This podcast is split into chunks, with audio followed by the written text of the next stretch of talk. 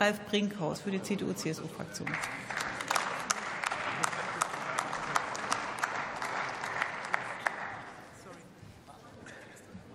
Frau Präsidentin, meine Damen und Herren! Äh, netto Null würde es auch sagen.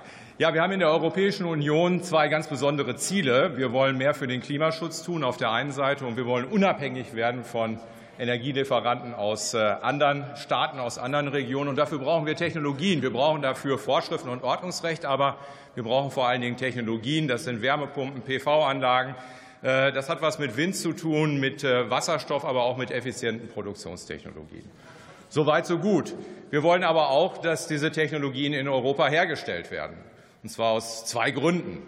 Erstens äh, haben wir gesehen, zu was es führt. Thema Russland, Erdgas, wenn wir abhängig sind. Wir sind momentan bei einigen Schlüsseltechnologien der Energiewende abhängig von China, beispielsweise im PV-Bereich. Und zweitens äh, ist es so, dass das natürlich eine Chance ist für unsere Industrie und für unsere Arbeitsplätze. Und deswegen ist es äh, ganz, ganz wichtig, dass möglichst viel von diesen Produkten in Europa auch tatsächlich hergestellt wird.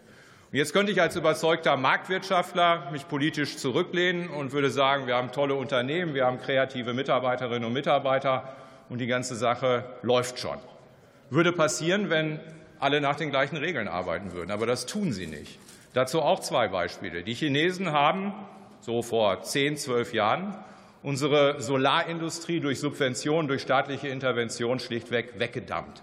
Das heißt, sie sind unter alle Preise hergegangen. Das Ergebnis, wir sind abhängig äh, von China. Und wem China zu weit weg ist, die Vereinigten Staaten haben den Inflation Reduction Act auf den Weg gebracht, wo sie mit Milliarden Subventionen sehr erfolgreich versuchen, genau diese Industrien, die diese Net Zero oder Netto Null Produkte herstellen, in die Vereinigten Staaten hineinzuziehen.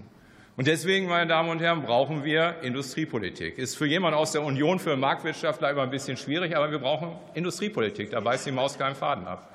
Und ähm, das hat auch die Europäische Union so erkannt und hat gesagt, 40 Prozent dieser Produkte, die sollen in Europa hergestellt werden und hat industriepolitisch was auf den Weg gebracht. Und was mich daran begeistert ist, dass es nicht zuerst Geld war, sondern dass Sie gesagt haben, wir müssen mal die Rahmenbedingungen verbessern. Wir müssen schneller werden in den Genehmigungsverfahren. Wir müssen Bürokratie abbauen. Wir müssen eine Aus- und Weiterbildungsinitiative machen. Wir müssen neue Märkte erschließen.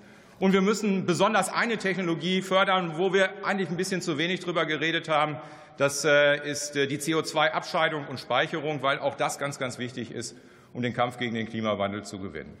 Das ist richtig, richtig gut. Und äh, deswegen ist es auch gut, dass das jetzt im Industrieausschuss des Europäischen Parlaments verabschiedet worden ist, dass das in den nächsten zwei Wochen ins Plenum des Europäischen Parlaments geht. Hätte eigentlich viel schneller sein müssen. Aber okay, Jetzt kommen wir in die Situation, dass wir in den Trilog hineingehen. Das heißt, dass Rat, Parlament und Kommission verhandeln. Und deswegen ist es ein guter Zeitpunkt für unseren Antrag. Und wir haben diesen Antrag gestellt, auch aus zwei Gründen. Erstens, weil wir genauso wie die Kolleginnen und Kollegen im Europäischen Parlament noch Wünsche haben. Wir möchten, dass das mit dem Bürokratieabbau, mit der Beschleunigung Verfahren, mit der Tatsache, dass man zukünftig als PV-Hersteller nur noch einen Ansprechpartner haben soll in Deutschland, dass das ernst genommen wird, dass diese Gelegenheit von der Bundesregierung beim Schopf gepackt wird, um moderner und schneller zu werden als Staat im Umgang mit der Wirtschaft.